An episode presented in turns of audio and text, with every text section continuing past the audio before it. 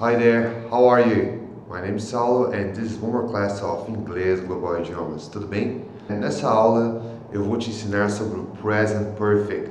É, meu amiguinho, esse Present Perfect muita gente tem medo, não sabe como usar, fica desesperado aí, não sabe se usa o passado simples ou o Present Perfect, porque é, tem muitas dúvidas, tá? É, eu já expliquei aqui anteriormente sobre o verbo to have como verbo de posse, se você não assistiu meu vídeo ainda, vou deixar a descrição aqui para que você possa assistir e possa tirar as suas dúvidas é, para saber a diferença entre o verbo to have como verbo de posse e verbo to have como auxiliar, tá? E assim como o verbo normal to have, você deve falar I have, you have, he has, she has, it has, we have, you have, they have.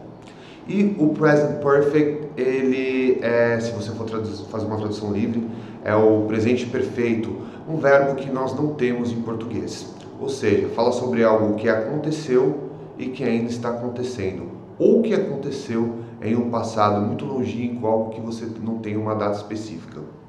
O present perfect geralmente ele é usado pelos nativos, tá, para poder falar sobre o passado, e é de extrema relevância que você aprenda, porque se você estiver falando com um gringo estiver usando o passado simples, ele vai te entender, mas vai saber que você não tem um é, total conhecimento da língua inglesa, tá bom? Então vamos lá. Vamos supor que eu fale para vocês, eu estou trabalhando como professor de inglês há cinco anos, né? Eu trabalho como professor de inglês há cinco anos. Eu vou falar então usando o present perfect é, no passado. I have worked as an English teacher for five years, tá? Eu trabalho como professor de inglês há cinco anos, então eu, eu comecei a trabalhar, continuo trabalhando. Eu trabalhei e continuo trabalhando como professor de inglês. E olha só que interessante, o present perfect ele usa o verbo, o verbo normal na terceira coluna daquela tabela é, de verbos regulares que você deve conhecer, porque ele usa o verbo particípio ok? O verbo no particípio, que é a, aquela última coluna é, dos verbos irregulares. Por exemplo, se você falar speak, é speak, spoke, spoken. Spoken é o particípio do verbo, ou seja, a última coluna. Se você ainda não decorou, vai ter que decorar, porque para usar com present perfect você precisa ter na ponta da língua esses verbos. E bom, esse é assunto para um próximo vídeo aí para eu poder te ajudar a decorar essas, esses verbos regulares.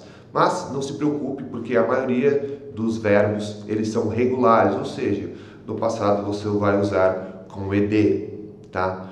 Então, para fazer perguntas com o present perfect, você tem que fazer como no verbo to be, ou seja, colocar ele na frente do sujeito. Então fica have I, have you, has he, Has she? Has it? Have we? Have you? Have they? Tá? Então, para fazer perguntas, você coloca o have na frente do sujeito. Então, assim como eu expliquei anteriormente, que você fala sobre algo que aconteceu e continua acontecendo, você também faz perguntas sobre um passado que você não tem uma data específica. Por exemplo, é, você assistiu o filme do Avatar? Have you watched it? The movie Avatar? Have you watched the movie Avatar? Você assistiu o filme do Avatar? Note que eu estou fazendo uma pergunta para você e eu não sei se você assistiu ou não. Eu poderia perguntar também: você já esteve nos Estados Unidos? Have you ever been to the United States before?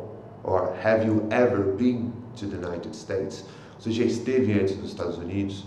Ou você já esteve nos Estados Unidos? Você já foi para os Estados Unidos? Tá? Porque eu estou perguntando sobre algo que eu não tenho uma data específica. Você pode ter ido ou não. Não é um. Você pode ter ido no ano passado, no ano retrasado. Eu não sei. Então eu pergunto usando o have, o present perfect. E aí você pode perguntar: sim, eu já fui. Yes, I have.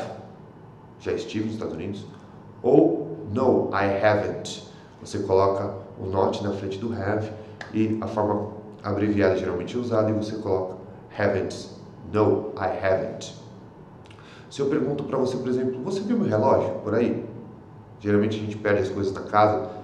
Have you seen my watch? Você viu meu relógio? And I say, yes, I have, or no, I haven't. Sim, eu vi ou não, eu não vi. Note que sempre usando a terceira coluna é, dos verbos regulares e o ED para verbo regular, tá bom? É, bem, essa aí era a aula que eu queria dar para vocês sobre o present perfect, que é usado para um, uma data que não é específica no passado ou algo que aconteceu muito tempo atrás, tá bom? É, se essa dica foi boa para você, por favor, dá um like. Se você gostou desse vídeo, por favor, compartilha com seus amigos. Se você não se inscreveu no meu canal, se inscreva porque eu dou aulas é, online gratuitas através do, do YouTube, ao vivo. Se você quiser participar dessas aulas, se inscreva no meu canal porque quando eu estiver ao vivo você vai receber um e-mail e vai poder assistir a minha aula, vai poder estudar gratuitamente aí com aulas ao vivo, tá bom? Então é isso aí. Thank you very much and I see you in the next video. Bye bye. See you.